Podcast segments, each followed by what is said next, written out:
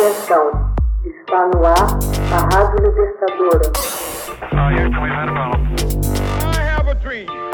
Assim sendo, declaro vaga a presidência da República. Começa agora o Hoje na História de Ópera Mundi. Hoje na História, 22 de agosto de 1910. Japão anexa a Coreia ao seu império. O Japão oficializa em 22 de agosto de 1910 a anexação da Coreia através da assinatura de um tratado que concedia toda a soberania da nação ao então imperador Meiji. Após cinco anos como protetorado japonês, a península chamada pelos colonizadores de Chosen, ou o País da Manhã Tranquila, permaneceria como colônia do Império Japonês até o fim da Segunda Guerra Mundial, em 1945. Apesar do parentesco linguístico e étnico com os japoneses, os coreanos conservam uma lembrança amarga desse período. Ainda sob o reinado do imperador Meiji, o país põe o pé no continente, derrocando o reinado medieval da Coreia, sujeito então à suzerania da China. A anexação é formalizada em 22 de agosto de 1910. O reino medieval da Coreia torna-se um estado vassalo da China no século o reino medieval da Coreia torna-se um estado vassalo da China no século XVII. No século seguinte, boa parte da população se converte ao cristianismo devido a um punhado de pregadores coreanos e chineses, estes últimos formados pelos jesuítas da corte dos imperadores manchus em Pequim. Separado do Japão por um estreito, a península da Coreia tinha uma população bastante similar à japonesa, a cultura era parecida e os japoneses alimentavam a esperança de assimilá-la rapidamente a seu estado. Contudo, a longa tradição de independência deste reino da Manhã Tranquila levantou muito mais obstáculos à anexação do que a ilha chinesa de Formosa. O Império Colonial do Japão ruiria em agosto de 1945, após o lançamento das bombas atômicas de Hiroshima e Nagasaki e a consequente capitulação diante das tropas norte-americanas. As colônias mais antigas passariam por guerras civis, Coreia e Formosa, enquanto as conquistas militares se erigiriam em estados independentes, Malásia e Filipinas, além da região chinesa de Manchúria. Saudosistas japoneses notam com alguma malícia que todos esses países figuram neste começo do século XXI, entre os estados mais prósperos e os mais prometedores do planeta, sinal dos benefícios proporcionados pela colonização nipônica.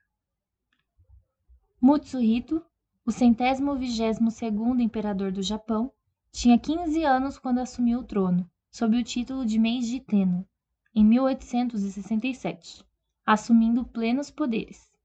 À sua sombra governaram os daimyos, chefes feudais modernos, de tendência reformista, e foi de fato um período que revolucionou a história do país. No ano seguinte, o imperador Meiji, que significa iluminado, deslocou sua residência oficial de Kyoto, ou cidade capital, a Edo, que já era desde 1609 a capital administrativa do país e uma das principais cidades do mundo, com mais de um milhão de habitantes. A nova capital ganharia o nome de Tóquio, ou Capital do Leste. Além disso, em seu reinado, o imperador reinventou uma tradição nacional japonesa, fundada sob o culto do Estado com o Shintoísmo, que originalmente adorava as divindades representantes das forças da natureza. Mandou construir o templo Yasukuni, dedicado aos mortos pela pátria. Os budistas, muito influentes à época dos Tokugawa, que foi uma ditadura militar feudal estabelecida em 1603 e governada pelos shoguns da família Tokugawa até 1868, foram obrigados a se alinhar aos novos valores patrióticos. Em 1871, o imperador aboliu a hierarquia instaurada pelos shoguns. Os samurais, que eram obrigados de pai para filho a obedecer ao seu senhor, o daimyo, seguindo um peculiar código de honra, o bushido, se põem a serviço do imperador.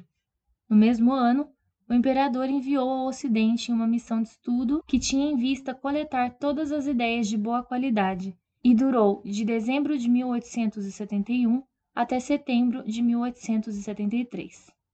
Assim, o Japão construiu, em 1872, sua primeira ferrovia, instaurou o serviço militar e organizou um exército moderno, segundo o modelo alemão. Terminou-se assim a era dos belos uniformes dos samurais e seu armamento feudal, notadamente com o sabre conhecido como katana.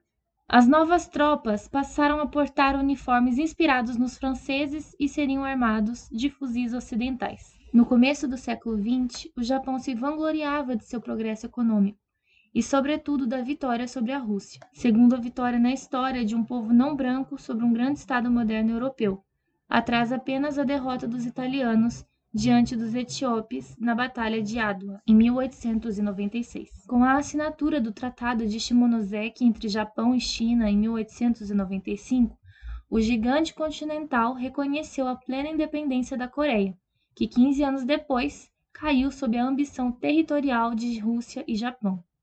Após a Guerra Russo-Japonesa, os russos são expulsos da Coreia, deixando o campo livre aos japoneses. Hoje na história, Texto original de Max Altman. Organização Haroldo Cerávolo. Locução Camila Araújo. Edição Laila Manoeli. Você já fez uma assinatura solidária de Opera Mundi? Com 70 centavos por dia, você ajuda a imprensa independente e combativa. Acesse www.operamundi.com.br/apoio.